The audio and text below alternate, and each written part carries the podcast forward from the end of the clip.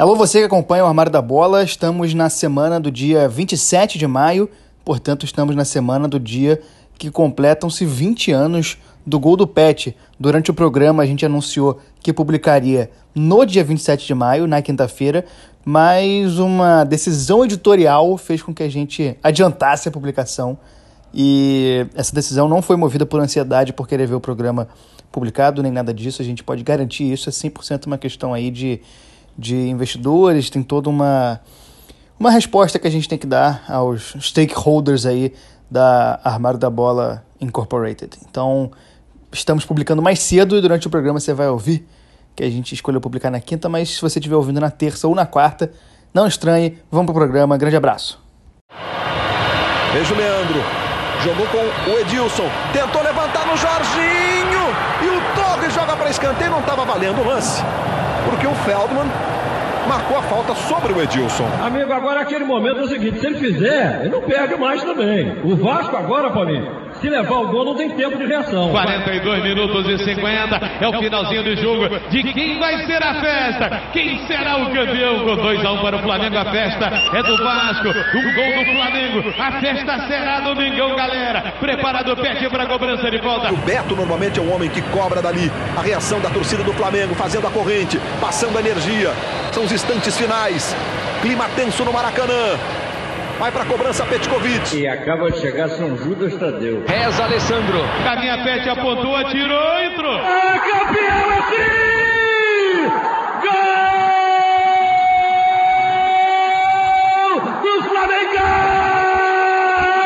Na hora de acabar o gol do Tri! Do Tri! Do Tri! Pet! Pet!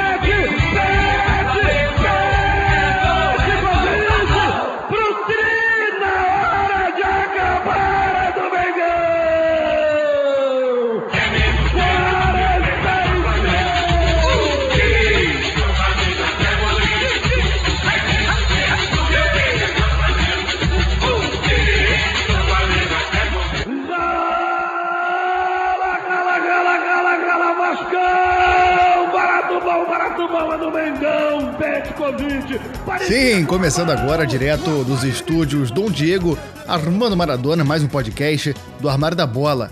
27 de maio de 2001. 20 anos atrás, uma falta de muito longe. O relógio jogando contra, a torcida adversária já comemorava. Alessandro reza, São Judas Tadeu chega, pet na bola, bola na gaveta e o resto é história. A gente se esforça ao máximo para não falar de Flamengo aqui, mas esse ano a gente tem duas efemérides especiais que não tem como a gente se furtar de fazer programa sobre. A primeira é essa, que é o título do Campeonato Carioca de 2001 para coroar o tricampeonato em cima do Vasco e um título muito importante não só para o Flamengo, mas como para esse podcast, para esses dois integrantes desse programa e o título completa 20 anos. A segunda efeméride a gente vai deixar em segredo, mas já já ela chega. Só espere e aguarde. Meu nome é é Gustavo Angeléias e eu tô aqui como sempre com ele, Chico Freire, o homem das camisas. Chico, seu boa noite. Alô você, telespectador e telespectadora, ouvinte e ouvinta, amigo, amiga. Estamos chegando aí para falar de um momento muito especial. É o meu momento preferido no futebol, cara. Esse gol é com certeza o meu gol favorito na história do futebol. Né? Por todo o simbolismo que ele carrega, né? É, como a gente vai destrinchar aí mais pra frente. É um, é um, um gol que representa muitas tradições e muitas coisas, muitos detalhes que poderiam torná-lo impossível acabaram se juntando e, e o Pet tornou possível, né? Teremos uma, uma convidada especial aí para nos lembrar desse momento que há 20 anos marcava e que há 20 anos ainda, ainda faz balançar, né? 20 anos depois ainda faz balançar. Esse gol, cara, é, é, engraçado, assim. Toda vez que eu conheço algum gringo na minha vida, eu mostro esse gol para explicar o que, que é o Flamengo, explicar o que, que é o futebol brasileiro. Eu mostro esse, esse, os, os lances desse jogo, porque é muita coisa simbolizada, né, cara? É, é muita coisa significar representada. E por isso tudo, a gente não tinha como não fazer esse programa. 20 anos aí dessa, dessa nesse fato inacreditável do futebol. O gol do Pet, né? O a entidade, Pet, a, a letras maiúsculas. Pet, então a gente pede licença aqui aos amigos para ser um pouquinho clubista, contar uma história um pouco mais emocionante pra gente. e daqui a pouco a gente volta pro nosso programa normal e passa a odiar o Flamengo como a gente sempre faz. Lembrando que a gente está na fase de gravar programas com antecedência aí, então talvez estejamos numa pauta um pouco fria, não sabemos o que acontecerá no futuro, e mas é isso tudo para a gente conseguir manter nosso cronograma. Além disso, você pode seguir a gente nas redes sociais, estamos em tudo quanto é lugar como Armário da Bola, Twitch, Facebook, Instagram, Twitter, TikTok, é, tudo quanto é lugar, YouTube, é só catar a gente lá e se ajuda a gente a divulgar. E se você quiser ajudar mais a gente, você pode entrar no nosso financiamento coletivo, fazer parte da nossa comissão técnica. A partir de R$ reais você já ajuda a gente a se manter e a crescer. É só você entrar em picpay.me barra armário da bola e vamos pra vinheta. Eu sou obrigado a falar que esse programa aqui tá uma porra. Vidro de vidro? Sabia não? Esses negros maravilhosos que saem tabelando, tocando. E hoje a gente tem aqui o prazer de receber a grande amiga aqui do Armário da Bola, é Mariana Sá, jornalista, trabalha com mídias sociais, é fotógrafa, multimídia, modelo e manequim. Antropóloga social, É. vamos dizer fofoqueira. Mari, seja bem-vindo ao Armário da Bola, se apresenta, faz aí seu jabá, diz quem é você nesse mundão de meu Deus. Obrigada, gente. É prazer todo mundo. É, meu nome é Mariana, né? Eu trabalho com, enfim, jornalismo no geral, faço foto, vídeo, edito, tudo que você puder imaginar. É, enfim, tô aí é, correndo atrás, trabalhando, mas sempre envolvida aí com futebol, com esporte, que é o que eu amo. A gente tá tentando fazer essa gravação sair há 30 minutos e não consegue, a gente começa a falar besteira. Já não quero dizer- declarar nada, Francisco, por ele. Meus advogados não estão presentes, eu queria. Não, é, eu queria dizer que você falou assim, né? Estamos aqui tendo o prazer de receber um amigo e você que tá dizendo. É verdade. É, Mariana. Não, eu eu tô falando- somos rachados É oficialmente. lamentável. É verdade. A gente Vocês não se dão bem. Eu que tive que insistir pra esse contato acontecer. Isso. A gente não vai ter contexto histórico, como a gente geralmente faz, porque do ano de 2001 a gente já fez duas vezes, inclusive uma vez foi errado, não era pra fazer, a gente fez repetido. E no programa do Zidane teve um pocket também, então dessa vez não vai ter, mas todo mundo sabe o que aconteceu em 2001. Novo milênio, caiu Torre Gêmea, o Não, Bin se não Laden. tiver, se não souber, volta lá e no nosso episódio escuta. É verdade, né? é verdade. O no- do Zidane e não lembro qual outro. Aí você pode. Ouve todos. Do pô. Pet, pô. E avisa. Eu não sei se é esse, eu não tenho certeza. Com certeza é. Pode ser, talvez. A garantia sou eu. E em 2001, o Flamengo e o Vasco chegam pra disputar a terceira final do Carioca consecutiva em momentos muito diferentes, né? Meses antes, o Vasco tinha conquistado o quarto Campeonato Brasileiro da história da equipe, quando venceu o São Caetano na final da Copa João Avelange, o Brasileirão de 2000, naquele jogo que... Ah, tá, o Chico, tá... a produção tá me informando aqui que 2001 é o ano da serpente no, no horóscopo chinês. É importante a gente ter uma, um. Tá todas as najas que eu ouvi aí Você o sempre trazendo aí informações relevantes, né. Francisco? Não, é, é, um- é uma pauta que a gente, que a gente valoriza muito aqui no podcast. O horóscopo chinês. É, e essa final da Copa João Avelange, ela tinha sido marcada pro final de 2000 e teve toda aquela questão da briga em São Januário e aí derrubou o alambrado e ficou duas horas pra tentarem retomar o jogo. E aí o Antônio Garotinho, o governador, ligou pra, pra São Januário, mandou cancelar, não teve jogo. E esse jogo aconteceu no começo de janeiro de 2001. Em 98, o Vasco tinha sido campeão da Libertadores e vice-mundial. A gente já falou disso num programa aqui com as Rosalinas, naquela nossa série do futebol carioca. E em 97 tinha sido campeão brasileiro. Era um dos principais times no cenário nacional e, e continental, com muitos craques no elenco. E entre indas e vindas teve Juninho Pernambucano, Juninho Paulista, Felipe, Pedrinho, é, muitos jogadores jovens e misturando isso com jogadores consagrados como Romário, como Edmundo, que não era tão consagrado quanto, mas já era um pouco mais experiente. É, e em 2001, o Romário tinha saído do Flamengo para ir pro Vasco ali no ano anterior, na 99. verdade, né? Em, 90, em 99. Inclusive, nessa, nessa época tinha muita variedade de jogadores, eles iam muito de um lugar pro outro, né? No, no Vasco, por exemplo, tem o Fabiano Heller, que anos depois foi ser campeão carioca com o Flamengo sobre o Vasco, como de costume. E o Flamengo, por outro lado, não, não tinha conseguido emendar uma boa sequência ali no Campeonato Brasileiro. Tinha sido afetado pelas péssimas decisões das diretorias dos anos 90. Em 2001, quem era o presidente do Flamengo era o Edmundo Santos Silva, que acabou sendo empichado em 2002. Em 95 teve toda aquela questão do centenário, que o Flamengo investiu tudo que tinha e que não tinha para não ganhar nada. Era momento de montagem de elencos mais modestos e usando muitos jogadores da base. Tem o, o- a gente vai vai ver até alguns anos depois a gente vai ver essa situação do Flamengo que até então não tinha sido muito ameaçado de rebaixamento, mas ia ser nos anos seguintes, 2004, 5, 6, iam ser anos mais complicados aí em questão de rebaixamento. E além disso, nos Brasileirões de 98, 99 e 2000 não classificou para fase eliminatória, ficou ali mais ou menos no meio da tabela. E em 97 tinha tomado um sacode do Vasco na semifinal do Brasileirão. Edmundo fez três gols, meteu dancinha, foi um baile do Vasco em cima do Flamengo. E eram tempos difíceis, mas no Campeonato Carioca essa situação se invertia. Em 99 e em 2000 o Flamengo chegou à final contra o Vasco e tinha sido bicampeão em cima do, do Cruz Maltino. É bom, vale, vale frisar, né, que desde 1988 que o Flamengo não perde uma final pro Vasco, final de nada, né, nem de Carioca, nem de... Só de Taça Guanabara. De turno, né? É. Enfim, final de campeonato, quero dizer. Teve Copa do Brasil, né? Não é só Carioca, quero dizer. Sim. Teve final de outros outros campeonatos aí nesse meio que o Flamengo, é, até essa época, até 99, 2000 e até hoje, 20 anos depois, o Flamengo segue sem perder do Vasco numa, numa decisão, desde 1988. Na década de 90, pro Flamengo, né, foi... Pro futebol carioca, de uma forma geral, foi uma década que o... Que o futebol carioca foi perdendo espaço, né? Assim, até o começo ali, até a metade dos anos 90, ainda era muito representativo, mas começou a ter muito problema de financeiro, né? De, de, gestão, administrativo, assim, né? Claro, não, não, deixaram de ser grandes clubes no cenário nacional, mas com exceção do Vasco, assim, a gente teve o, o, o gol do Túlio pelo Botafogo, 95. o. O Flamengo. gol do Túlio em 95. É, Botafogo. o Botafogo também teve o gol do Túlio, né? É, que, foi, aí, que foi em 95. É, e além de tudo. O gol do Túlio. Em 95. É verdade. Foi. E o Flamengo teve o Brasileiro em 92, teve o, a Mercosul em 99, mas eram coisas que estavam meio meio fora da curva, assim, né? Não eram coisas que o Flamengo se preparou para ganhar, assim, da, da, ainda mais na segunda metade. Porque teve, teve a chegada do Romário em 95. O Romário ficou cinco anos no Flamengo, fez gol pra caralho, é tipo um dos 10 maiores artilheiros do Flamengo na história e tem um carioca. É. É, é o que ele ganhou, assim. É, a final da Mercosul ele não estava presente. Ele ganhou a Mercosul, mas ele não estava presente na final. É, e, e, os clubes iam se afundando cada vez mais, iam ficando cada vez mais coadjuvantes no, no cenário nacional.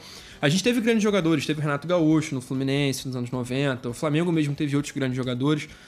Mas quem, quem realmente estava brigando, quem realmente estava jogando, ganhando, era o Vasco, né? Que realmente tinha um time que batia de frente. Na época, na segunda metade dos anos 90, a gente teve o, o Palmeiras e o Corinthians muito fortes no, no cenário nacional e internacional. O Cruzeiro também chegou a ganhar a Libertadores. E quem batia de frente era o Vasco, né? Os outros times do Rio ficavam bem atrás, assim, né? É, o Fluminense até tava na Série C essa época, eram momentos difíceis pro futebol carioca e pro Rio de Janeiro em geral, né? Um momento de muita crise. A década de 90 é, uma, é um período ali que o Rio de Janeiro tá numa crise gigantesca. Eu não vou saber exatamente porquê, mas tem uma questão dos royalties de petróleo lá, Marcelo cá, essa porra toda, mas a gente não pesquisou. E então fica aí ao, ao, telespectador criar na cabeça a história que quiser. Em 99, o Flamengo venceu com o gol de falta do bom Rodrigo Mendes. É, bateu na barreira a falta que ele cobrou na segunda partida. Tinha sido 1 a 1 a primeira partida, na segunda partida, Rodrigo Mendes decidiu com 1 a 0 a bola. No final sa... é, a, a bola saiu forte, desviou na barreira e enganou o Carlos Germano, goleiro que não enxergava no escuro. O Rodrigo Mendes, ele foi pro Grêmio depois. O Grêmio tá até hoje pagando dívida, né? É. Eu lembro que foi uma história que na época o Grêmio não pagou de primeira, né? Deixou atrasar a parcela, foi fazendo juros, juros. O... Eu lembro que todo ano, todo ano, até cinco anos atrás, assim, até pouco tempo, o Flamengo, porra, no começo do ano era assim, ah, o Flamengo está negociando com o fulano do Grêmio que seria uma parte da parcela do Rodrigo Mendes. Aí o Flamengo, cara, eu lembro em 2014 o Flamengo trouxe o Bressan, o Pará, e teve. Acho que o Anderson Pico também. Foi tudo parcial do Bressan. Herança maldita. É. Ficou complicado, né? o Pará é campeão da Libertadores. Tô, tá, tô, te devendo, tô te devendo 50 reais, vou te pagar com. Um soco na cara. um soco na cara e uma cama de espinhos. no Rock Bola tinha o. A herança maldita do Eurico Miranda, que era um Fiat 147 e um apartamento em Parada de Lucas. Tem que respeitar o nosso querido Pará, né? Que, enfim, quase foi campeão da Libertadores de novo, se não fosse. É... Se não fosse ele a falha dele mesmo. Se não fosse ele mesmo. É um ensinamento de meritocracia. É. Você é responsável por aquilo que Catinda já dizia, o Pequeno Príncipe. Se não fosse um pequeno. É, Pará quase bicampeão se não fosse um pequeno detalhe de Pará. Ele, é. Pode acontecer. Em 2000, o Flamengo nem deu muita chance pro Vasco na final. Na ida, venceu por 3 a 0 com gols do Atirson, do Fábio Baiano e do Beto. Beto Doravante, Do- Doravante Beto Minalba. Renominado aqui no, É. no podcast de Beto Minalba, quando a gente gravou com o Hélio. Na volta, o Vasco chegou a abrir o placar com Viola, mas o Flamengo virou com um gol do Reinaldo e um gol do Tuta. O gol do Tuta era pra ter sido o gol do Juan, mas o Tuta roubou, surrupiou o gol do, do Juanzinho. O Flamengo, nesse ano de 2000, era treinado pelo saudoso Carlinhos, um dos maiores técnicos da história do Flamengo. É, esse ano de 2000, o... ficou marcado porque o Vasco tinha ganhado do Flamengo de 5 a 1 na fase de... Acho que foi na Taça Guanabara, se não me engano. E aí o Flamengo devolveu ganhando os dois jogos da, da final, na soma deu 5 a 1 né? Aí o Vasco acabou tirando Esse onda... se não me engano, foi o jogo do chocolate, né? Que foi, na, É. foi em abril e aí teve a parada toda do chocolate, ele com o Miranda fazendo aquelas presepadas. É. E se não me engano, foi até na decisão da, da, da Taça Guanabara. O Vasco. Eu sei que foi na Taça Guanabara, não sei se foi na decisão, mas o. Aí o Vasco tirou uma onda, que foi campeão, né? De. De. De. Ah, campeão da Taça Guanabara em cima do Flamengo, meteu goleada e chegou na final que valia mesmo e tomou a mesma goleada. Em prestação, mas tomou, né? E aí a gente chega no primeiro Campeonato Carioca do novo século. Novo milênio. É, novo milênio, novo século aí, século XXI. E o terceiro milênio. E a gente precisou contratar aqui uma, uma, uma equipe de contadores para nos explicar a- o modo de disputa da, do Campeonato Carioca, porque todo ano muda, né? Quando eu vi, eu fui ver. Cara, a gente chamou um especialista em eleições americanas, chamou o Guga Chakra, É. chamou. A gente precisou de uma consultoria. Mas eu, fui- eu fui ver no. fui procurar pra saber como é que era o esquema de disputa. Aí vi lá, pô, Taça Rio, Taça Guanabara. Eu falei, pô, legal, mas é, é igual o jeito que a gente se acostumou. Mas não, nessa época era diferente. A Taça Guanabara era em dois grupos e enfrentava-se dentro do próprio grupo, semifinal e final. E a Taça Rio era todo mundo contra todo mundo e pontos corridos. O principal ganhava. Quem fizesse mais ponto ganhava. Então, a Taça Guanabara, o Flamengo enfrentou o próprio Não Vasco. era o clássico, não?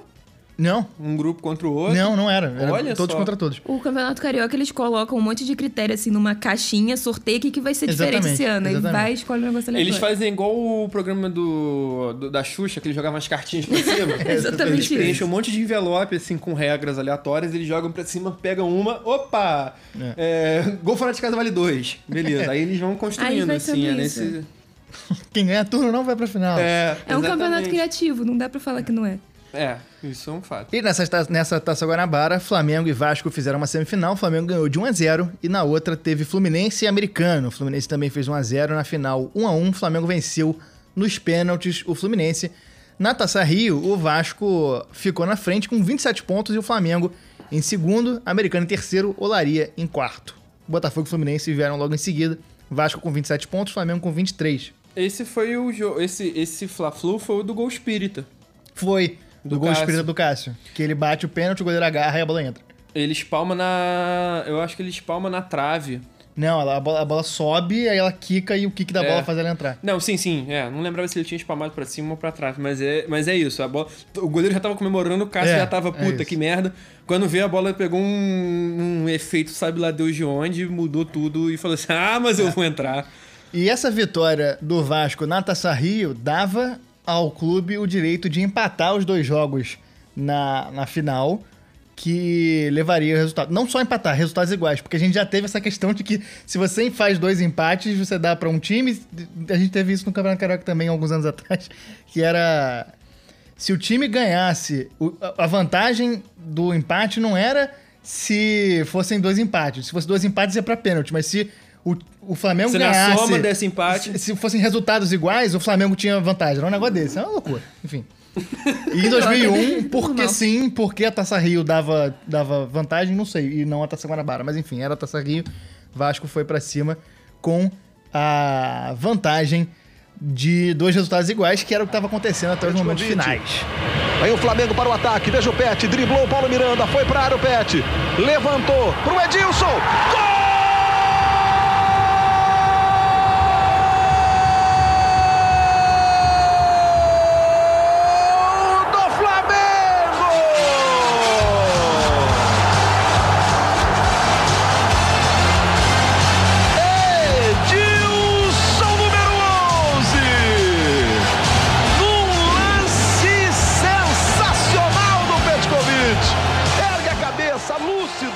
primeiro jogo disputado no Maracanã em 20 de maio de 2001 é, para 49.731 pessoas. O Flamengo entra com o Júlio César, Alessandro, que foi se tornar ídolo do Corinthians mais tarde. Eu achei que você ia falar da Igreja Católica, Por quê? porque ele reza. É verdade, ele reza mesmo. É, e na zaga o Flamengo tinha Gamarra, E Juan. da produtora do Minoxidil, né? É, ficou careca. ficou Ele tem- careca. Nessa época do Flamengo ele tinha mó cabelão louco, surfista, É, é, né? cabelinho Ele ficou surfista. careca. Ele ficou careca e parrudinho, né? Eu Acho que é automático. Você fica careca, você fica parrudo. É, e completava a linha de defesa do Flamengo o Gamarra, o Juan e o Cássio. O Gamarra saiu machucado e não jogou a segunda partida. Cássio conhecido como Mentirinha. Mentira, que tinha perna curta. É. É, no meio campo, o Flamengo tinha Leandro Ávila, Rocha, Beto Cachaça, Petkovic e no ataque tinha Edilson e Reinaldo. O treinador era o Zagallo. Entraram ao, é, ao longo da partida Fernando e o Roma. Roma que teve esse apelido dado pela semelhança de estilo de jogo com Romário. Eu acho que era semelhança física, cara. Não era de, de Não, estilo era de de, era jogo. de estilo de jogo e de, de física também. Confiança, né, da pessoa. E tá bom. Quem é que teve apelido dado por um, por um, um olheiro cego mesmo? Não, o China foi descoberto por o olheiro China cego. foi descoberto por olheiro cego. Exatamente. Aí, essa história é fantástica. Ai, ai. É, e o Vasco entrou com o Elton. Na lateral direita tinha Maricá. É, o Maricá. Antônio Lopes É.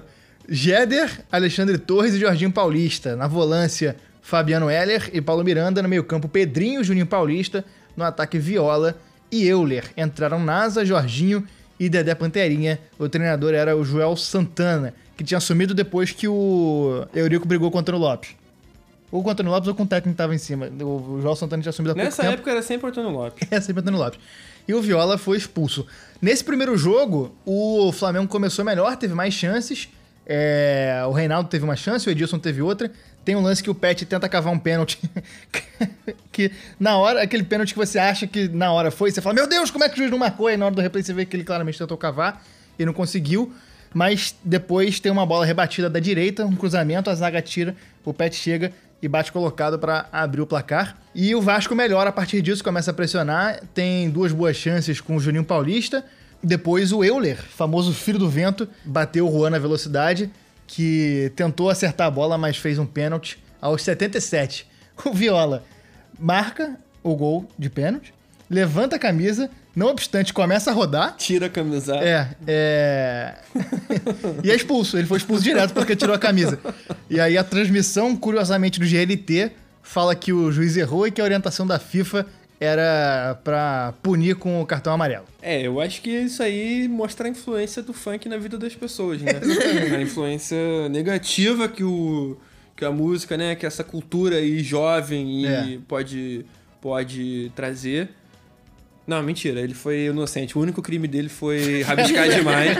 Le- levantar a camisa, porra, tirar a camisa, levanta pro alto e começar a rodar é um, quase uma obrigação, é quase um dever moral, né? Não, não devia ser punido por isso. E aí, nos minutos finais do jogo, o Juan fez uma falta na meia-lua da área, em cima do Euler. É... Não foi um grande jogo do Juan, né? Não foi um grande. O Juan, o Juan cara, é muito novo. Sabe- Tipo, é. Inexperiente ainda, dá pra ver que ele é um cara que já tinha muita qualidade na época, mas ele ainda tinha alguns erros que depois ele parou de ter pra ser um dos melhores zagueiros que a gente já teve. Esse time do Flamengo era um cara muito novos, né? Tipo assim, a gente. A gente olha esse time do Flamengo no papel e a gente tende a achar que, porra, é um time muito bom, não sei o quê. Mas, cara, era o Adriano, que tinha 19 anos no banco, o Reinaldo surgindo nessa época, o Júlio César era titular há um ano dois, o Juan era titular há um ano dois. Eram caras que estavam muito no começo, assim, né? O. Tinha o Edilson, que era o cara mais pesado ali, o Pet, que já tava há um tempo, né? Jogou no Vitória. Mas era um time muito jovem, eram caras que se consagraram depois. Nessa época eles não eram consagrados, né? Igual a gente pensa hoje, principalmente em Júlio César, Juan, né? E nessa falta, Juninho Paulista foi pra cobrança. É, bateu meio esquisito, mas a bola desviou na barreira. Enganou o Júlio César, que foi esquisitaço pra bola, pra bola também. Tentou recuperar ali, mas não conseguiu. 2x1 pro Vasco, placar final da primeira partida. Vasco com a vantagem de até tomar um 2x1 na volta que poderia sair campeão. Mariana, você lembra de assistir esse jogo? Dia 27 de maio de 2001? Então, eu era. Eu nasci em 97, né? Então. Eu era. eu era muito Eu jovem, mas assim. É porque o que mais me marca nesse jogo é o de- é- são os anos depois. Porque minha avó e minha mãe sempre me contam muitas histórias desse tempo que eu não lembro, né? E de antes. Então, é. É, para mim é sempre muito emocionante assim assistir os lances do jogo, é toda vez que eu ia pra loja do Flamengo comprar alguma coisa assim, tava passando na TV, todo mundo parava assim para assistir, só essa parte da cobrança de falta, e todo mundo ficava arrepiado assim, como se o gol fosse agora, tipo, caramba, nossa, que golaço. Sendo honesto, não lembro, né, porque eu tinha quatro anos ou um pouco menos, mas é um gol que acho que marca qualquer pessoa que é Flamengo e que, enfim, todo mundo lembra, tenho alguma lembrança relacionada a isso, mesmo que não seja exatamente do dia do jogo. É, eu, eu falo assim, eu também não, não assisti esse jogo ao vivo. É, eu falo isso, eu, é, é o meu gol preferido na, na história, é, é um momento que me marca muito, mas eu também não vi. Na época eu não, não era tão próximo do futebol, assim, eu fui começar a acompanhar mais em 2002. É, mas é bem isso que você falou, assim. Eu também sinto que é um gol que. Ah, mas foi só um carioca. Porra, Flamengo de lá pra cá ganhou é, três brasileiros, Libertadores, mas, cara, é um gol que. É, por todo o simbolismo que a gente vai. tá desenrolando, que vai desenrolar aqui nos próximos momentos, de ser contra o Vasco, de ser quando foi, da forma que foi, né? É, eu acho que é um gol muito muito marcante até para quem não viu. Quem, até quem não viu ao vivo, né? Eu acho que que sente como se tivesse visto. Eu, pessoalmente, não lembro de ter assistido, mas eu sei que assisti porque a história que eu já até contei aqui, esse é o jogo definidor da minha torcida pelo Flamengo. Eu já contei isso aqui, né? Essa história que, porra, aquela parada babaca que tem que, que botam em criança, que criança tem que ser o time do pai, não pode ser o time da mãe. E aí, por algum motivo, eu introjetei essa história dentro de mim e falei que eu tinha que ser Botafogo. É... O Botafogo? Sendo que, tipo, meu pai caga pra futebol, meu pai foi atleta do, do tênis do Flamengo durante 300 mil anos, então ele gostava do, do Flamengo. A família do meu pai não liga pra futebol e a família da minha mãe liga muito pra futebol. E aí eu fiquei naquela dúvida, eu cheguei inclusive a falar que eu torcia pro Cruzeiro, porque eu não queria nem magoar meu pai, nem magoar minha mãe. É eu queria primo, fazer né? parte disso. É, o não, meu primo não... que não queria magoar o meu tio, que é Flamengo, minha tia, que é, que é Fluminense, ele virou Botafogo. É, aí, aí ele magoou ele mesmo. É, magoou ele mesmo. É isso, né? Aí... Escolha pessoal. Um ato de sacrifício. Só, nessa época, eu já, de 2001, eu já tinha decidido torcer pelo Botafogo. Inclusive, tinha camisa, há fotos é, minhas com a camisa do Botafogo. Tá ali, em cima, inclusive. Não dá pra ver, mas tá ali. Você, o rádio não tem imagens, mas tá aqui em casa. Olha aqui, galera. É. Mas quando teve esse jogo, eu fiquei empolgadíssimo. Meu pai, vendo a minha empolgação com o título do Flamengo, falou: Cara, vai ser Flamengo, vai ser um pouco melhor para você. Talvez ele tivesse razão. Não sei, vou deixar aí pra, é. pra galera jogar. E, e, é isso, né, cara? É um gol extremamente importante, não só pelo, pelo simbolismo e tudo isso de ganhar um título e ganhar três campeonatos seguidos em cima do maior rival, no momento em que o rival tá Falando a verdade, falando aqui sem meias palavras, o Vasco cagava na cabeça do Flamengo nessa época. O Flamengo perdeu muita coisa pro Vasco, tomou 4 a 1 em semifinal de brasileiro. É, viu o Vasco ser campeão brasileiro, viu o Vasco ser campeão da Libertadores, enquanto o Flamengo não conseguia fazer nada. Então, assim, é, um, é, é meio que o, o grito de, de é, liberdade da torcida do Flamengo depois de ter, ter, sofrido tanto na mão do Vasco. E ainda mais da maneira que foi, né, no final do jogo. A gente nem. A gente, é o tipo de, de gol que a gente consegue falar dele sem explicar, porque todo mundo sabe o que aconteceu, né? A gente não precisa ficar falando tanto aqui. A gente vai lembrar do jogo, vai lembrar da, da partida. A gente reassistiu contexto, né? a partida é, para falar aqui, mas assim, é, é, é, um dos gols mais marcantes da história do futebol brasileiro, né? Os, gols, maiores gols de falta.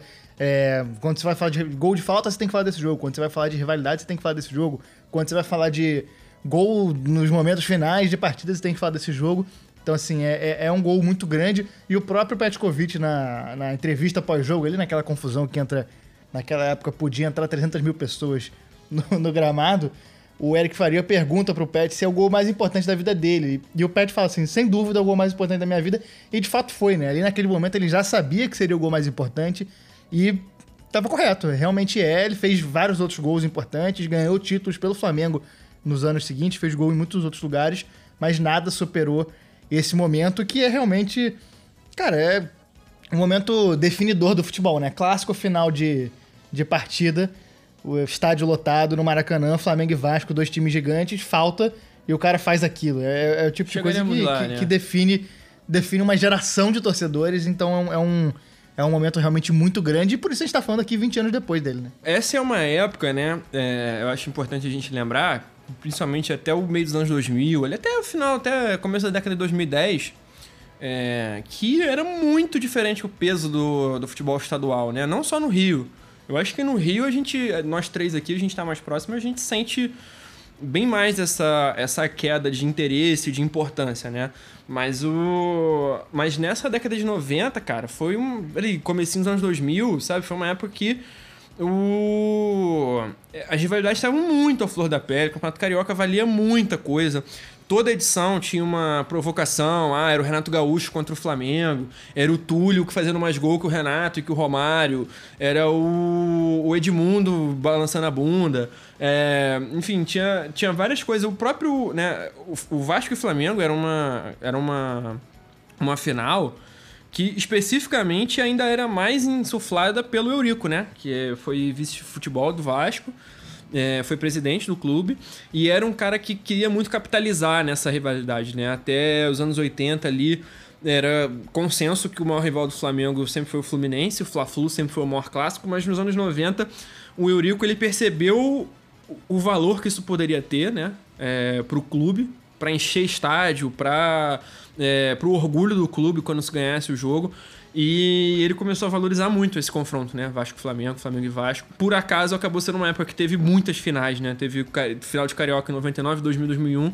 As últimas finais do último milênio, as primeiras do, do novo, foram todas envolvendo Flamengo e Vasco. E eu acho que aí nessa época, começo dos anos 2000, foi quando estava no auge do auge, que ainda tinha um pouco do status dos clubes cariocas é, que estavam começando a se ferrar mais, mas ainda tinham alguma, alguma moral, mais do que no meio dos anos 2000 é, essa, essa rivalidade estava super valorizada, super insuflada, super acirrada, né?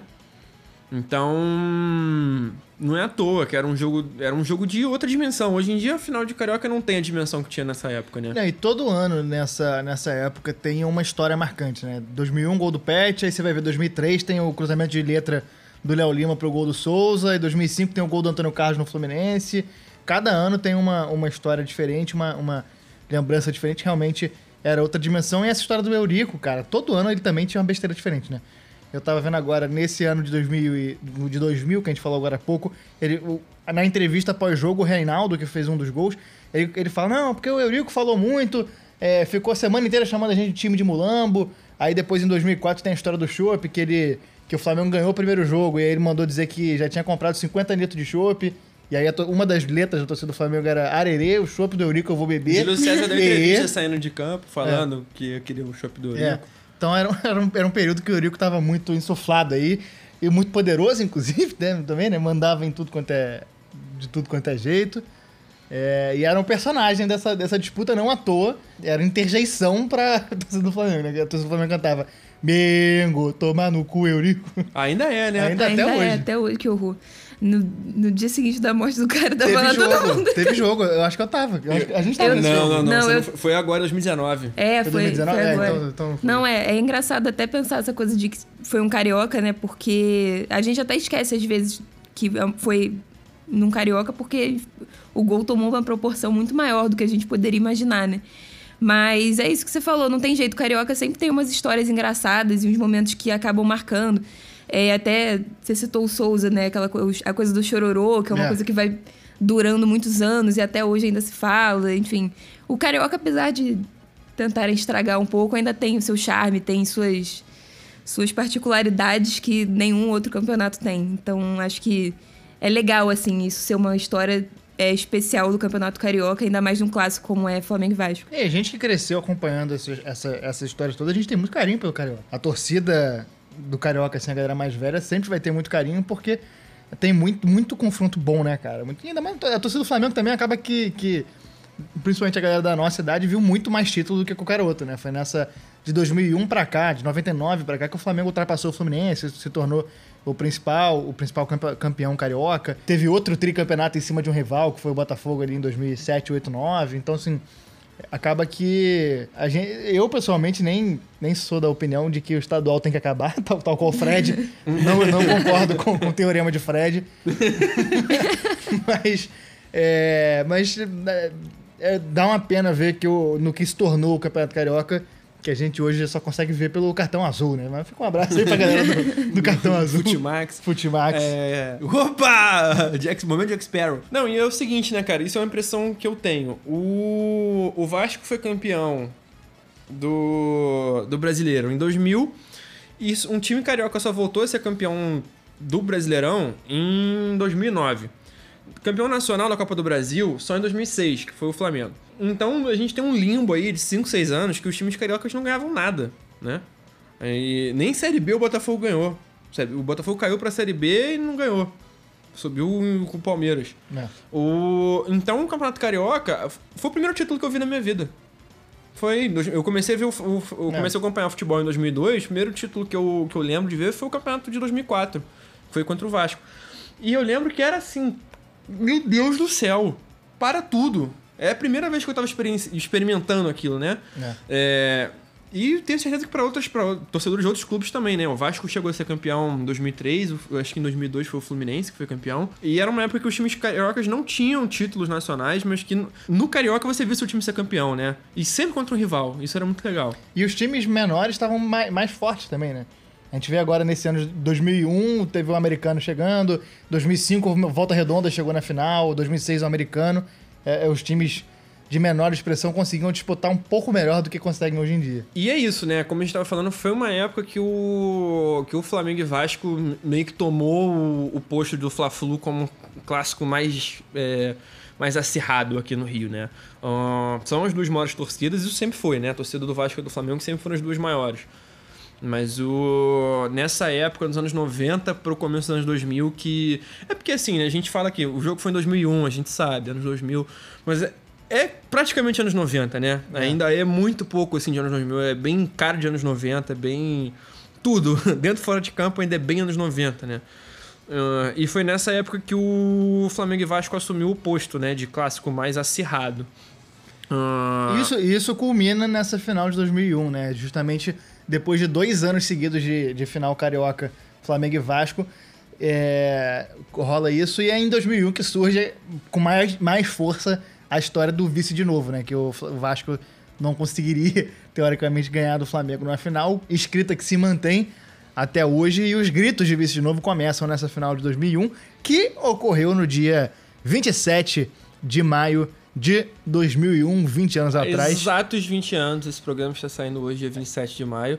O Vasco da Gama entrou com Elton, Klebson, Jeder, Alexandre Torres e Jorginho Paulista, Fabiano Heller, Paulo Miranda, Pedrinho, o famoso Podrinho, Tadinho. Juninho Paulista, Viola e Esse Euler. quarteto de ataque do Vasco Muito é absurdo, sacanagem, muito né, absurdo. cara? Muito absurdo. Entraram ao longo da partida Odivan, Jorginho e Dedé Panterinha, treinador Joel Santana. O Flamengo tinha Júlio César, Alessandro, Fernando, Juan Cássio, Leandro Ávila, Rocha, Beto Petkovic, Edilson e Reinaldo. Entraram ao longo da partida Maurinho, Jorginho e Roma. E no banco dessa partida, como já mencionado, estava Na época ele era Didico. conhecido como Scooby-Doo. É, e bonecão do posto. E o treinador dessa equipe era o Zagallo, o velho lobo. Zé- Que inclusive conquistou o tricampeonato como jogador pelo Flamengo em 51, 2, 3 ou 3, 4, 5?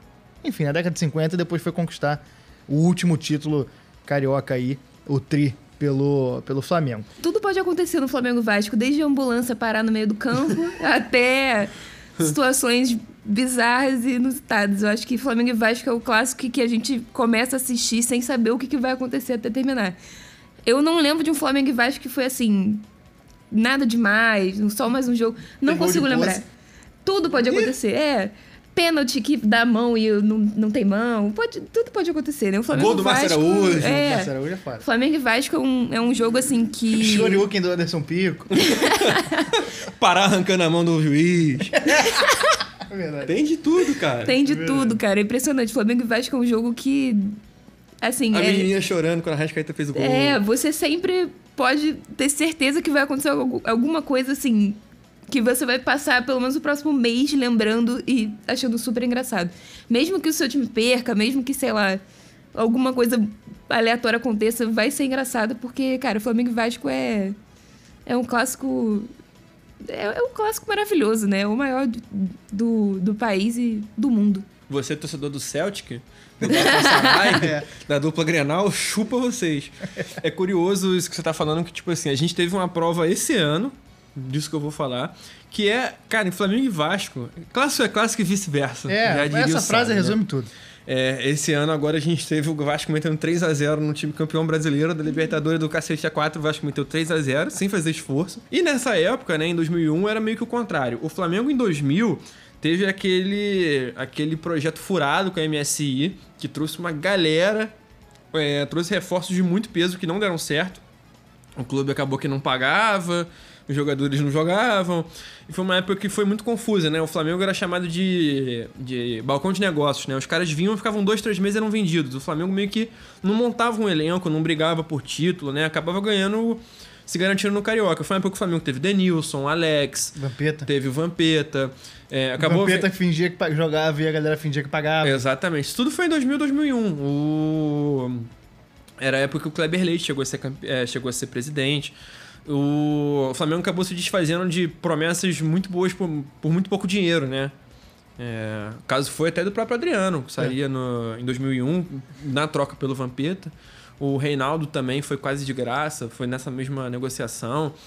É, o Flamengo perdeu muitos jogadores muito que viriam fazer história por, por é, má gestão, né? E aí, nesse jogo, tem o seguinte: o... os dois melhores jogadores do time, o Pet e o Edilson, não se falavam. Se odiavam assim, de morte, de morte. O Beto Cachaça, é, rebranded, né, como Beto Minalba, dependendo da fase da carreira, ele ele conta que teve um jogo que ele, eu não lembro se foi ele que contou essa história.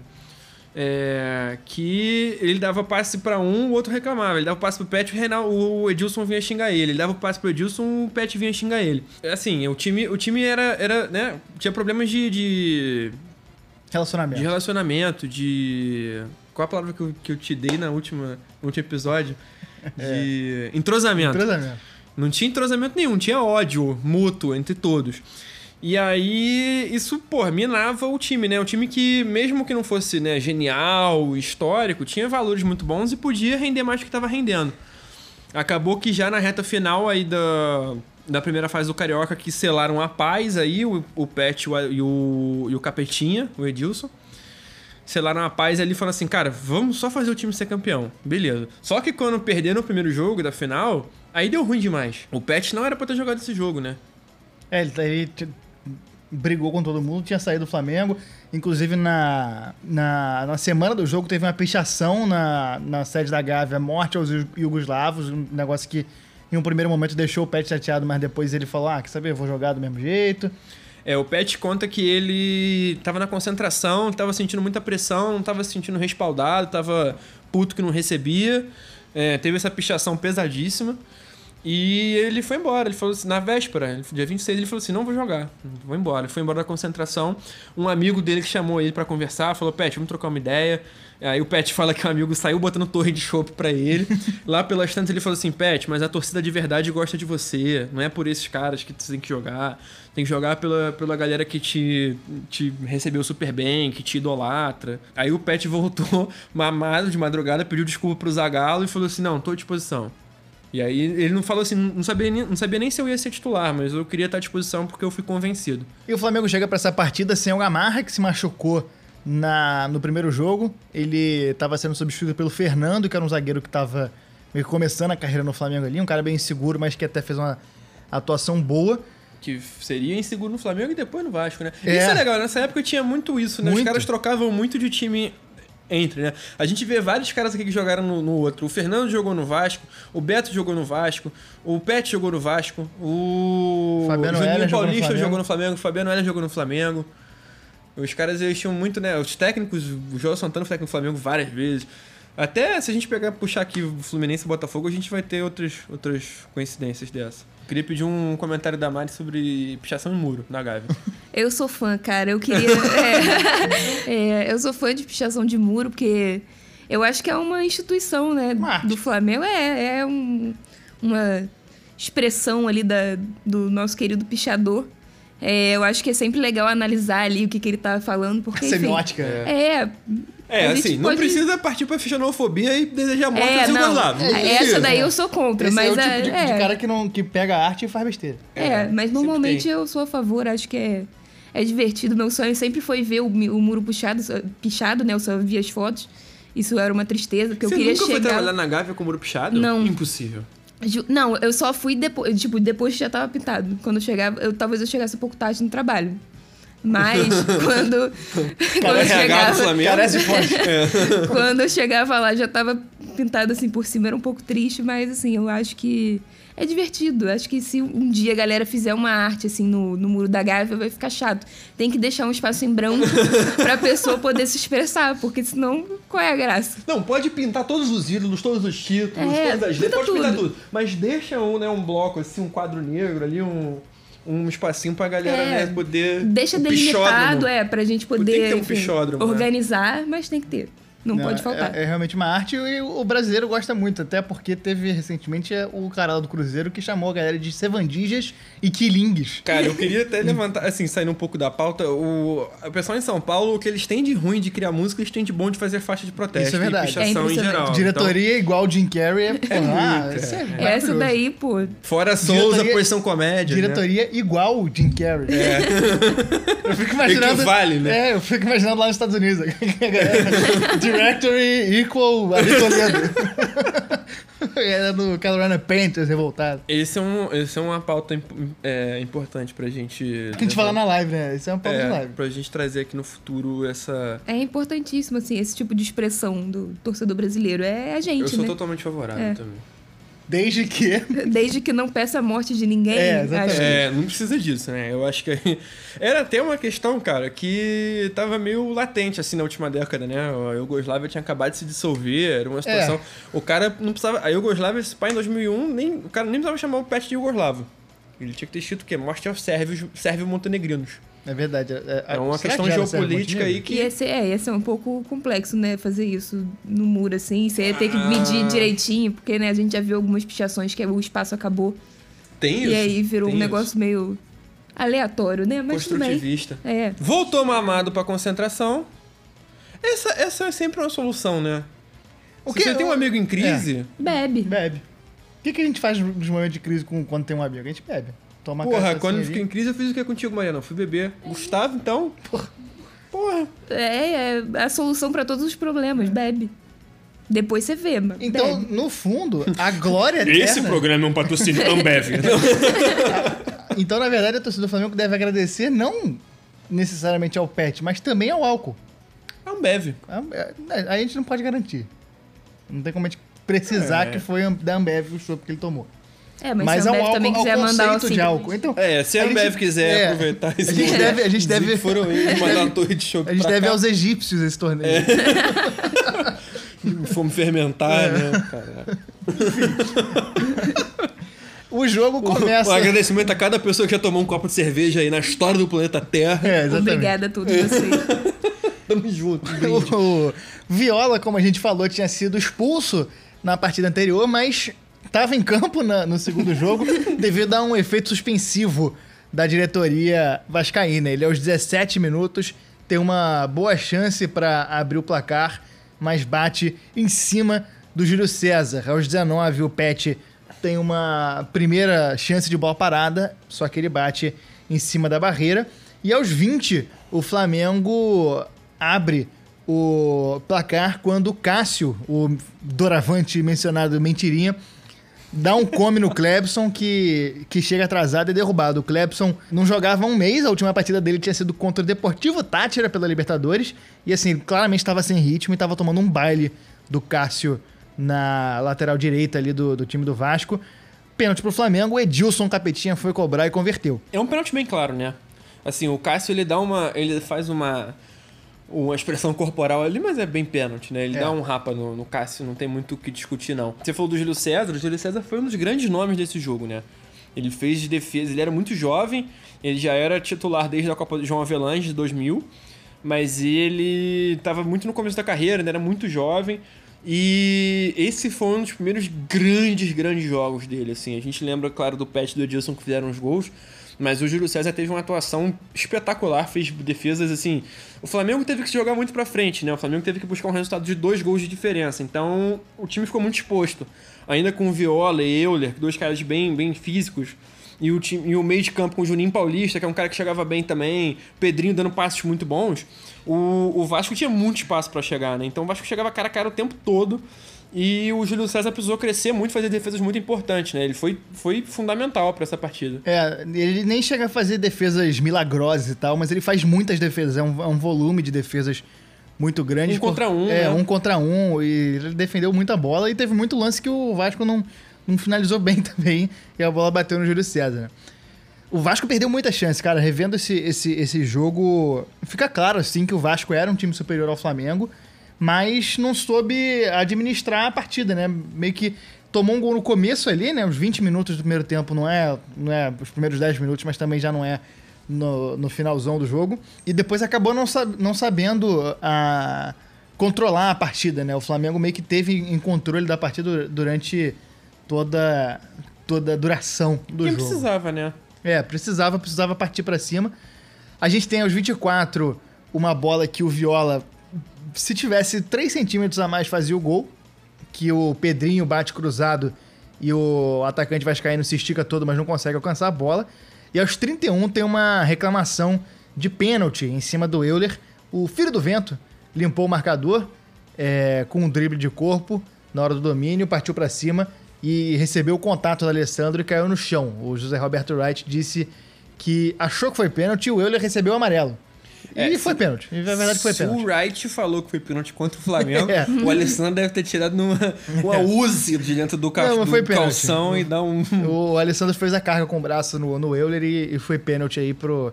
Pra alegria dos Vascaínos, que o que eles gostam de fazer é reclamar da arbitragem, não é nem ganhar que eles gostam. O árbitro Léo Feldman. Grande Léo Feldman. Depois disso, aos 33, tem um gol bem anulado do Euler, que estava impedido na hora do passe. Bandeira levantou o instrumento na hora ali, na hora correta. É, e logo em seguida, o Jeder sai machucado e entra o Odivan. O Jeder até o. The Divan. É, o, o Divan, É, em música do- homenagem à, música do Roberto Carlos aí. Grande figura do futebol brasileiro. O Jeder, até então, ele estava jogando muito bem e comandava a marcação, a movimentação defensiva do Vasco e estava ajudando a cobrir os buracos que o Klebson deixava no lado direito, que a gente já falado que o Klebson estava sem, sem, sem ritmo, o Jeder estava sendo importante, mas o Odivan entrou bem ali, não, não, não comprometeu. Aos 40 vem o empate do Vasco, lateral pro Flamengo, o Alessandro bate, recebe de volta e não consegue dar o chutão, ele chuta a bola, desvia no, no, no marcador, ela volta para uma disputa de bola entre o Juan e o Viola. O Viola ganha no corpo ali, possivelmente uma falta, mas não vou querer me comprometer aqui. E aí o Viola toca pro Juninho Pernambucano, o Juninho Paulista, aliás, que sozinho bate sem chances pro Júlio César. E depois, dois, três minutos depois, o Juninho tem mais uma chance clara que o Beto deu um passe absolutamente displicente. O Juninho ganhou do Fernando na entrada da área, bateu em cima do Júlio César. Aí a primeira das grandes defesas que o Juninho estava absolutamente sozinho. O Beto estava machucado nessa partida, ele estava com o joelho baleado e não conseguiu jogar. É, o Flamengo estava tendo muita dificuldade para armar o jogo justamente por causa dessa lesão do Beto, né? O Flamengo tinha como as duas principais formas de chegar ao ataque o Beto e o Petkovic ficou muita coisa em cima do Petkovic. Toda jogada que ia pro Beto ele não conseguia dar prosseguimento. Teve até uma treta aí que o Petkovic avisou pro Zagallo que o que o Beto não tinha condição de, de jogar, só que o Beto falou que queria ficar, e o Zagallo começa a ficar puto, começa a ficar a gritar desesperado na beira do gramado, só que eventualmente o Beto saiu. E já no final do primeiro tempo, a torcida do Vasco aprendendo aí, começando a aprender algo que eles não aprenderam, que é A zica. a zica, né, cara? A zica que é um fenômeno onipresente, onisciente e onipotente no futebol e logo no final do primeiro tempo a torcida do Vasco já começa a gritar vice ao caralho. Se eu tivesse presente no Maracanã nessa hora e fosse vascaína, eu teria saído do estádio. Nessa hora eu teria saído do estádio. Eu ia falar, pô, cara, pra quê? E ir embora. Qual o sentido? Você já sabe, já tem certeza que vai dar. A única torcida que fica cantando essas coisas e dá certo é a do Atlético Mineiro, com essa porra desse eu acredito. É a única, porque o resto nunca mais deu certo. Ninguém. Não funciona. Não Realmente não funciona. O Flamengo volta sem, sem muitas mudanças pro, pro segundo tempo, mas mais intenso, tentando atacar mais e mais pra frente. Aos cinco minutos, o Pet tenta um chute colocado de fora da área, mas o Elton fez uma defesa fácil e o Vasco continua tendo boas chances. Tem uma bola do Pedrinho que ele recebe impedimento, domina com a mão e ainda assim perde o gol sozinho. E no ataque seguinte dessa, dessa, desse impedimento do Pedrinho, aos oito minutos o Pet dominou na esquerda, dá uma pedalada, deixa o Paulo Miranda sem pai nem mãe, dá um cruzamento açucarado pro, pro Edilson. Incrível. Que subiu 36 metros, ele que tinha 1,12 de altura. Ele sobe lá no, no, no, Cristo Redentor, cabeceia, tirando do Elton. O Elton tinha saído bem do gol e o cabeceio é certeiro pro chão, como manda o manual. E gol do Flamengo, 2 a 1 E aí, amigo, o Flamengo começou a partir para cima. É, esse, é, o Pet, ele dá o que os jovens chamam de tapa. É, né? é a tapa. É um tapa que ele dá pro Edilson só. Cara, o Edilson não precisa nem dar um passo pra frente e pra trás, ele só pula. não, bola... não, ele, ele, vem correndo. Ele sai correndo. É, não, não, ele não precisa mudar a trajetória dele, é. quero dizer. Ele tá ali no. Ele não precisa, né. Tá na inércia. É, ele só. Na, na velocidade que ele tava, ele foi. Movimento contínuo. Exatamente. Ele, ele botou onde o Edilson ia estar no momento certo. E 2 a 1 um. Aí, opa. Já fizemos um gol, é só não tomar mais um, igual a gente fez, cabeça no lugar, e falta um. Só que, né, aí o jogo ficaria mais amarrado nesse. É. Depois disso aí, o Flamengo cada vez mais precisando se lançar o ataque, o Vasco com o regulamento embaixo do braço, sentando na vantagem e com capacidade para segurar o time do Flamengo, né? O time do Flamengo indo como dava. O próprio Pet, que, que como a gente falou, era um dos mais importantes do elenco, ele estava tentando de todas as formas possíveis, mas ele estava bem marcado, né? Ele estava O pessoal sabia que não era qualquer um o Pet, né? E esse gol é muito simbólico, como a gente falou, o Pet e o Edilson se odiavam, né? Aí foi justamente uma assistência do Pet pro Edilson. É, e logo depois do gol rolou um desentendimento ali entre eles, uma leve rusga entre os dois. É, um leve que procó ali que o, o Luiz Roberto ressalta isso e fala que dessa história toda que eles chegaram ali num acordo tácito para tipo, dentro de campo não vamos brigar, vamos deixar isso tudo fora de campo. Mas uma briga entre companheiros de equipe, assim, é sempre legal de assistir, né? Uma ceninha lamentável ali rapidinho, um, é. um desentendimento daqui a pouco volta, assim. Depois, quando dá certo, é sempre divertido. Com o Maurício Obina. É. Pô, agora é recente, os caras foi Guarani, eu acho, que saíram no soco depois é, do jogo. Teve Pô, isso. muito bom. Teve isso. Com o Rodolfo e Fizeu. Rodolfo e Vizeu. Essa foi uma excelente Essa briga entre companheiros de equipe. Essa foi ótima. Maravilhosa. Aí logo depois do gol do Flamengo, é, o Vasco tem uma falta na entrada da área. O Adivinha Jun... quem vai bater? Adivinha quem não bater. foi o camisa 10 da Gávea, né? Não, foi o Juninho Paulista. Também jogador de Totó ali, tal qual Roma, a gente tinha falado, e o Edilson. Ele bate bem demais, a bola vai na travessão. O Júlio César estava completamente vendido, nem chegou a conseguir ir na bola. Se ela vai na. Se ela vai na casinha, era a caixa. Aos 11, o Euler... É o famoso vai no gol é gol, né? Se vai no gol é gol. É bola na travessão, é. né? Aos 11, Pouca o, emoção o, o. Euler, o filho do vento. Lembra? filho do, eu só- quando eu falo do Euler, eu só lembro do Williams. cara. O Euler é filho do vento, o Williams é avô do Euler. e o filho do vento e o neto do Williams tem um ataque, um contra-ataque do jeito que ele gosta. Saiu correndo desesperado pela esquerda, sendo marcado pelo Petkovic, inclusive. A defesa do Flamengo já estava uma zona nesse momento. Todo mundo tinha se lançado ao ataque. É, dentro da área ele dribla, mas adianta muito a bola e não consegue cruzar pro Viola que tava sozinho na marca O do Euler tava pênalti. encapetado esse dia. Tava, ele jogou muita bola. E o Júlio César fez uma. deu uma saída boa do gol, porque ele ameaçou que ia fazer pênalti não fez. Quando ele foi nessa, ele, ele foi com tudo. Na hora que o Euler deixou o corpo para ele sofrer o contato, o Júlio César saiu.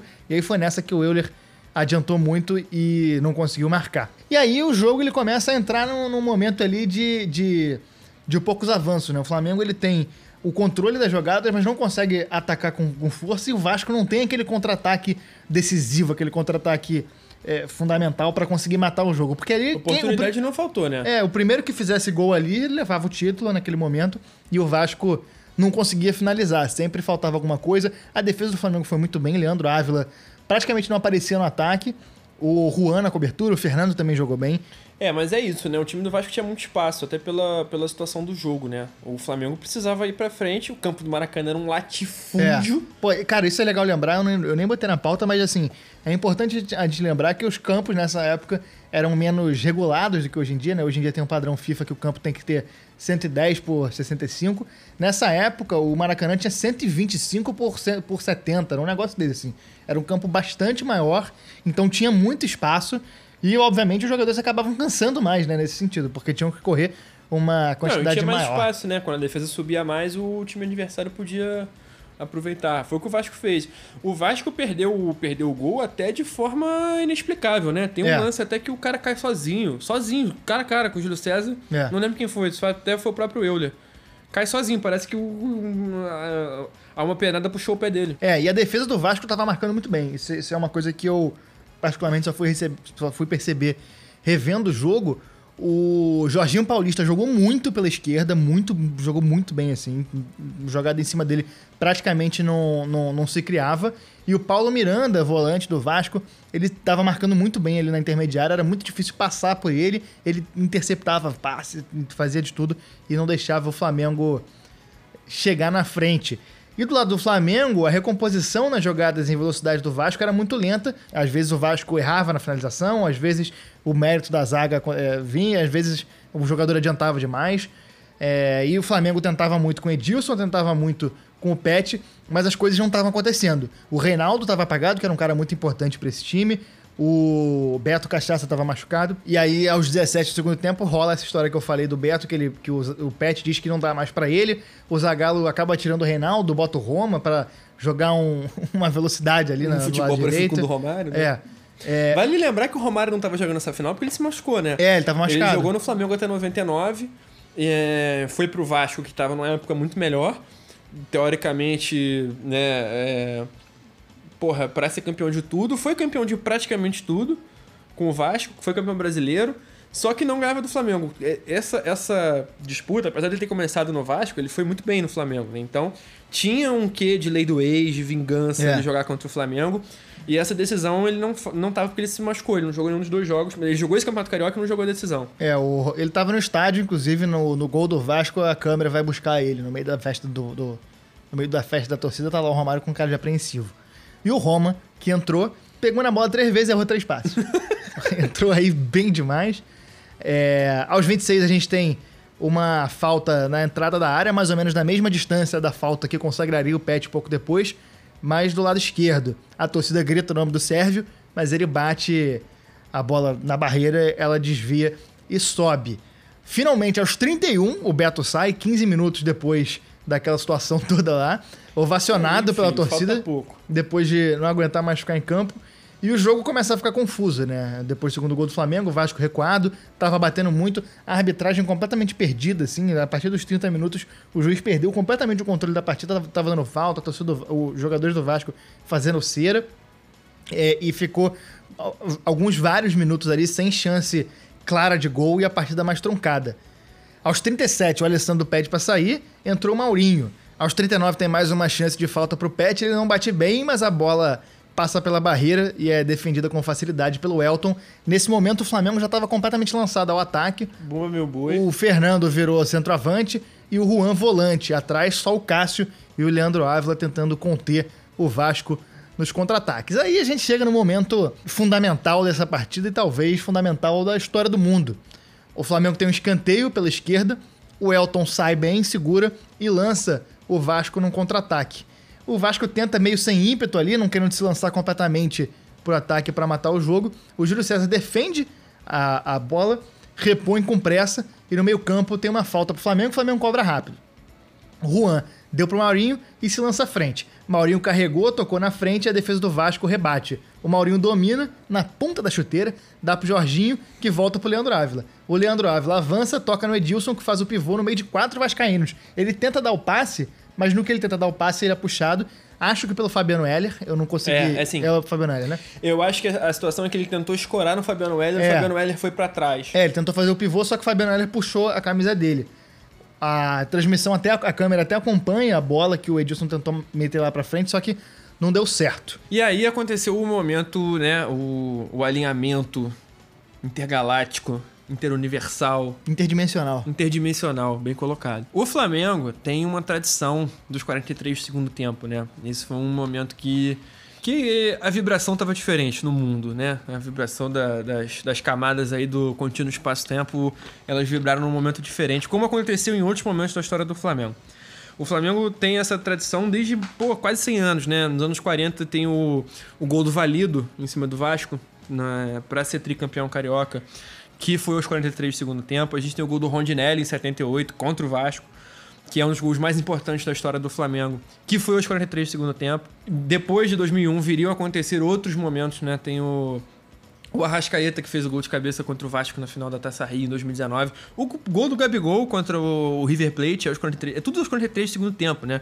Tem uma mística aos 43 do segundo tempo. Alguma coisa acontece que, que é o momento que todo mundo espera. E bateu 43 do segundo tempo, falta. O, o, o, Vasco já estava né, com a mão na taça, o Eurico já devia estar acendendo o charuto. O, o Pet já tinha desperdiçado várias cobranças, como você mesmo falou durante o jogo.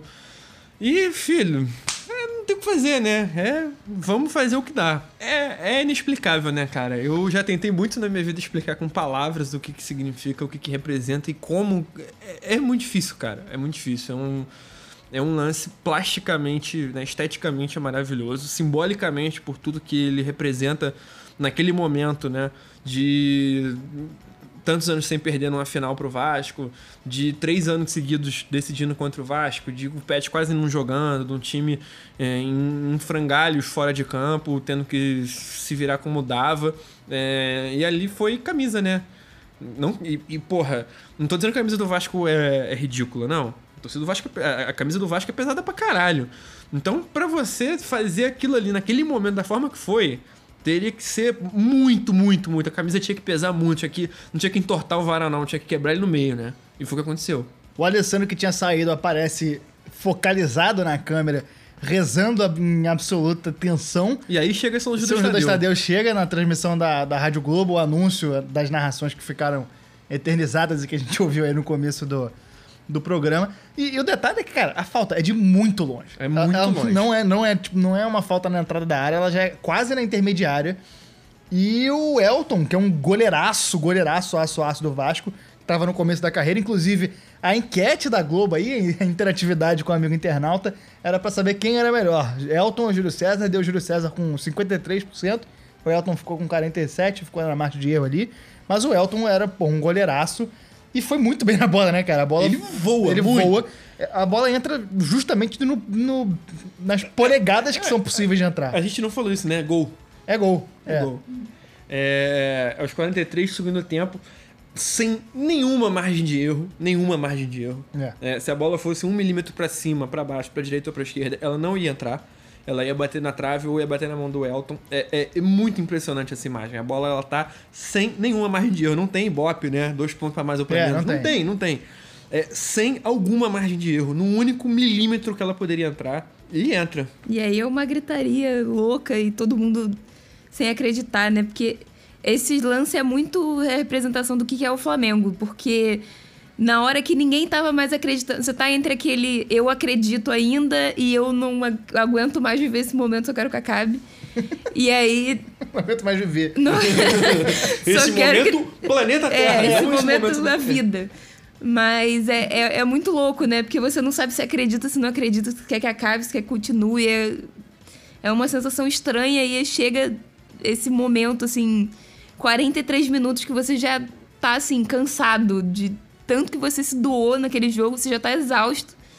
E aí o cara vai e faz um gol desse que, enfim, é, transcende né, a geração e vai passar de geração em geração até, enfim, pessoas que não vão passar nem perto de ter visto esse gol. A minha família, o lado da minha mãe é fanático, assim, por futebol. O lado do meu pai, meus avós eram Botafogo, mas eles também não eram tão é, apaixonados assim. Mas o lado da minha mãe, assim, as pessoas são maníacas por futebol, assim. Não tem como. E elas sempre me contam, assim. Minha avó me contava, né, muitas histórias de Maracanã, porque ela sempre foi louca, assim, por, por tudo relacionado ao Flamengo. E, cara, assim, eu, eu lembro, assim, de sentar com elas e ficar ouvindo as histórias delas no Maracanã e como é que foi, a comemoração em família. É, todo mundo se abraçando, aquela coisa é, eu, era muito, eu era muito nova, né? Eu e minha irmã. É, minha prima também. Então, assim, a gente estava começando a iniciar aqueles passos no Maracanã. A gente tinha... Eu comecei aí com três anos, então estava ali no começo mesmo. E, assim, elas contam que era uma gritaria só, todo mundo se abraçando, todo mundo chorando, aquela coisa, todo mundo sem acreditar ainda. Eu acho que a gente viveu hum, agora nos últimos anos, né, momentos bem parecidos com essa sensação de você não teve mais esperança e aí no final do nada tudo muda em um segundo. Então é engraçado assim pensar que tanta coisa aconteceu e o Flamengo é isso, né? É você perder a esperança e voltar com ela inteira em um segundo, em um Flamengo lance, é um isso, né? chute. Perder a esperança. É, sobre isso, A Mari não. definiu bem. Cancelamento. A É. Mari definiu bem. O Flamengo é você tá no desespero completo e quando você vê, você ganhou. É, é, perdeu, perdeu, perdeu, ganhou, perdeu, ganhou. É isso, assim, não, não tem como. É, é- faltam palavras, assim, pra explicar o que, que é, o que, que É. é Flamengo, né? E antes da falta ser cobrada, o, o Luiz Penido, narrador na época na Tupi, ele fala: Amigo, se o Flamengo faz agora, acabou. Mas se perde também, acabou também, não tem mais. Então, assim, é, aquele momento todo mundo sabia que seria definidor, a bola de fato entra desse jeito magistral que, que, que a gente tá falando aqui desde o começo. E, cara, das- pra ter noção, nós somos três pessoas que éramos, porra, muito crianças na época e mesmo assim é algo que a gente cresce é, sendo educado, né? A, Cultivando. a- a educação no flamenguismo, com, com- no social do, do ser Flamengo, ela passa por valorizar esse gol e entender a importância dele. E depois do É um gol. gol, é um- é um gol impossível. É, Eu, eu tenho um texto meu que eu gosto muito, que eu escrevi na época que eu trabalhava no Flamengo, que eu, def- eu escrevi sobre isso. Eu falei, cara, é impossível. Com todas as conjunturas que tinha pra, pra, pra ter esse ápice, é impossível, é impossível. É impossível. É, o, aonde a bola entrou, né? A história dos 43 minutos, a história de não perder final, o Pet não ter jogado, é tudo dizendo, cara, isso não vai acontecer, isso não vai acontecer. É. Tipo, é, é muito difícil um time ter uma hegemonia em final contra o rival igual tem. Aí, por acaso, o Flamengo teve. É muito difícil Flamengo- um time sempre fazer um gol numa, numa condição dessa. Por acaso, o Flamengo faz. É muito difícil um cara falar, não vou jogar, e ser convencido, mamado, a voltar a jogar. Isso aconteceu. É uma conjunção, né? Uma série de, de, de fatores aí que você fala assim, cara, é impossível isso acontecer. se acontece num filme, todo mundo vai falar: Ah, para. ah, né? para, O pô. roteirista é. se perdeu É. e tá viajando. Ah, exagerou. E aí, é, é bem isso que vocês falaram, é, um- é uma catarse, né? Eu acho que, é, como a gente falou muito no especial da Libertadores no final do ano passado, uma coisa que representa muito o Flamengo pra gente é catarse, né? É.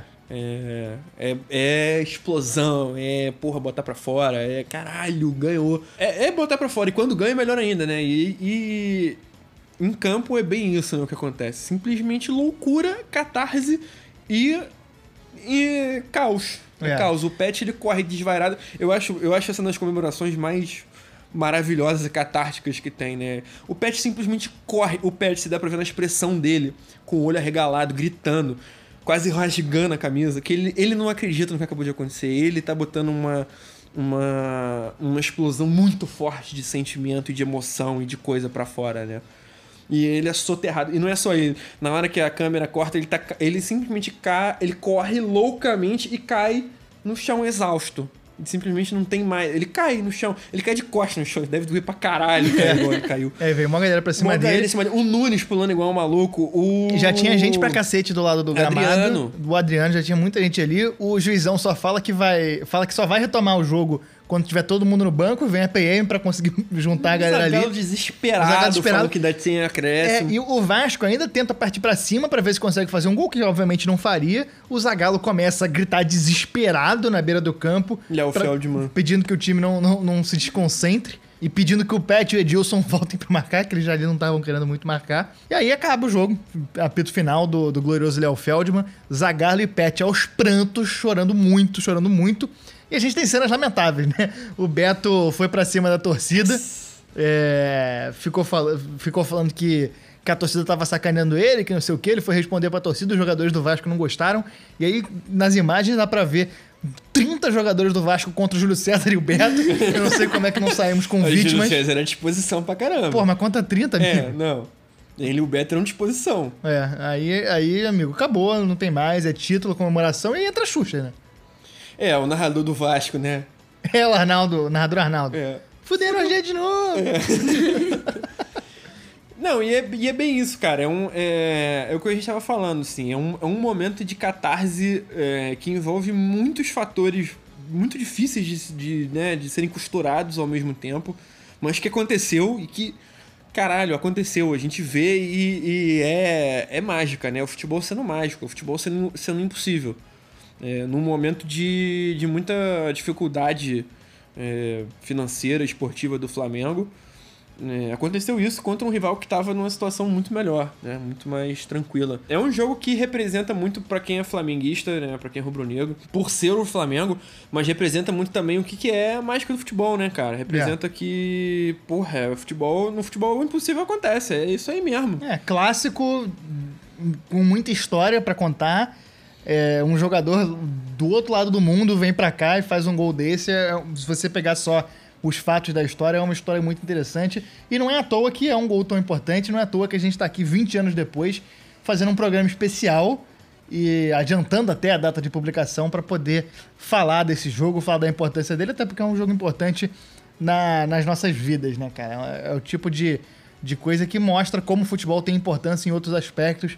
Todo mundo que viu o jogo vai lembrar onde é que tava, e. É o gol do Pet. Tanto que o É nome. maiúscula. O, o gol do Pet. Gol do Pet. O gol do Pet é esse. Ele fez 300 gols na carreira, mas esse é o gol do 200 Pet. gols olímpicos, mas É. o gol do Pet é esse, 2001. 27 de maio de 2001. E não tem discussão, é isso. Acabou. E com isso a gente chega ao final desse programa especialíssimo do Armário da Bola. Não é sempre que a gente pode falar de uma efeméride aí de 20 anos e que a gente lembra remotamente, né? Estávamos vivos. Não é dessas efemérides de 50, 100 anos aí que a gente está acostumado a falar. E Mari, obrigado pela presença no Armário da Bola. Você é bem-vinda sempre, a casa é sua, os estúdios Dom Diego, Armara... Dom Diego Armando Maradona estão abertos para você, é só entrar e pegar uma cerveja. Não pode, acabou a cerveja. É, acabou a Você cerveja. mesmo falou. Mas pega um vinho aí que tá vencido. É, obrigada, gente. Da próxima vez que eu voltar aqui só com meus advogados por causa do Francisco, né? Porque tá um pouco complicada aqui a nossa relação. Importante. Mas agradeço e é isso. É, sigam lá meu Instagram de fotos, Mariana Safote, porque, enfim, fortalece meu trabalho. E é isso. Obrigada. Sempre bom falar aí de momentos maravilhosos e jogadores como é o Pet. Chico, seu destaque final. Baixa essa arma, Mariana. Ba- baixa, Mariana. Guarda, guarda esse 38, Mariana. O cacetete também. O cacetete também. A taser, tira essa taser daí. Essa faquinha Esse aqui. mangual, é, essa faquinha de plástico, tira também na dúvida. A sua espada longa, não. Meu destaque final é pra Mariana. Essa pessoa que eu amo odiar e odeio amar. Não, brincadeira. Não é porra nenhuma Mariana, não. É, meu destaque final é pro. é, tem dois destaques finais. Um pro Dejan Petkovic, como não poderia deixar de ser. Esse gol é tão importante, cara, que a gente aqui, nós três, a gente conta que a gente não. Não tem a lembrança vívida de ver, né? ao não tava em vivo. plenas faculdades mentais. É, né? mas é- é- é- ainda assim é muito marcante pra nós três. É, é um gol marcante na história do Flamengo, mesmo sendo um gol em Campeonato Carioca. É um gol que, que quase 10 anos depois, quando o Pet voltou pro Flamengo, ele usou a camisa 43 por causa desse momento. Né? Ele botou o número do, do minuto que ele fez esse gol. É, e é exatamente uma tradição. São duas tradições muito longas, né? Do, do gol aos 43 de segundo tempo e de não perder pro Vasco em final. É, é uma série de tradições e símbolos do Flamengo que, que foram extravasadas de uma vez por esse cara que nasceu na Sérvia, não nasceu nem no continente do Flamengo, né?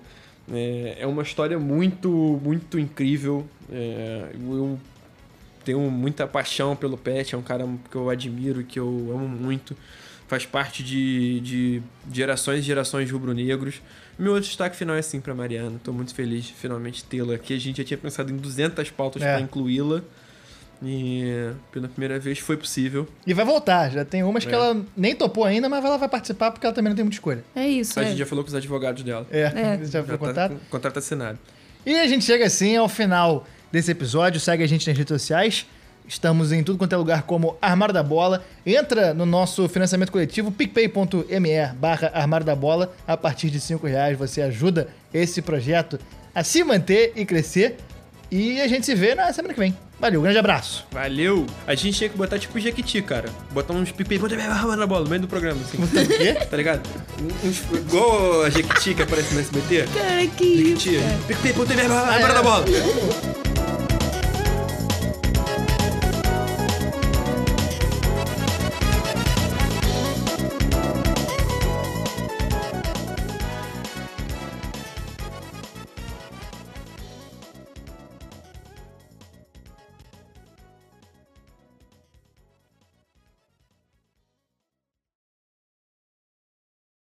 Cara, peraí. Liga esse ventilador aí que eu tô, tipo, me estrebuchando de calor. Esse aqui? É. É no... Você tá vendo o outro ventilador? Não, mas qual é que tá do teu lado, o Pior palhaço? que ele tá vendo. É Porra, mas aí o trabalho que ia dar pra ligar aquele ali. Caralho. Pior que eu estou diretamente na minha frente, olha só. É, vai tomar no cu aí, ô parceiro. É, é muito difícil, cara, ficar perto do Francisco. Não Fuede, não. fuede. Da próxima vez eu só venho com, na presença dos meus advogados. Você já contrata pra, pra processar essa Segue direto. Opa, não tá gravando. Tira! Em off, né? É, tira as crianças da sala. Meu Deus. Vai, Fala aí.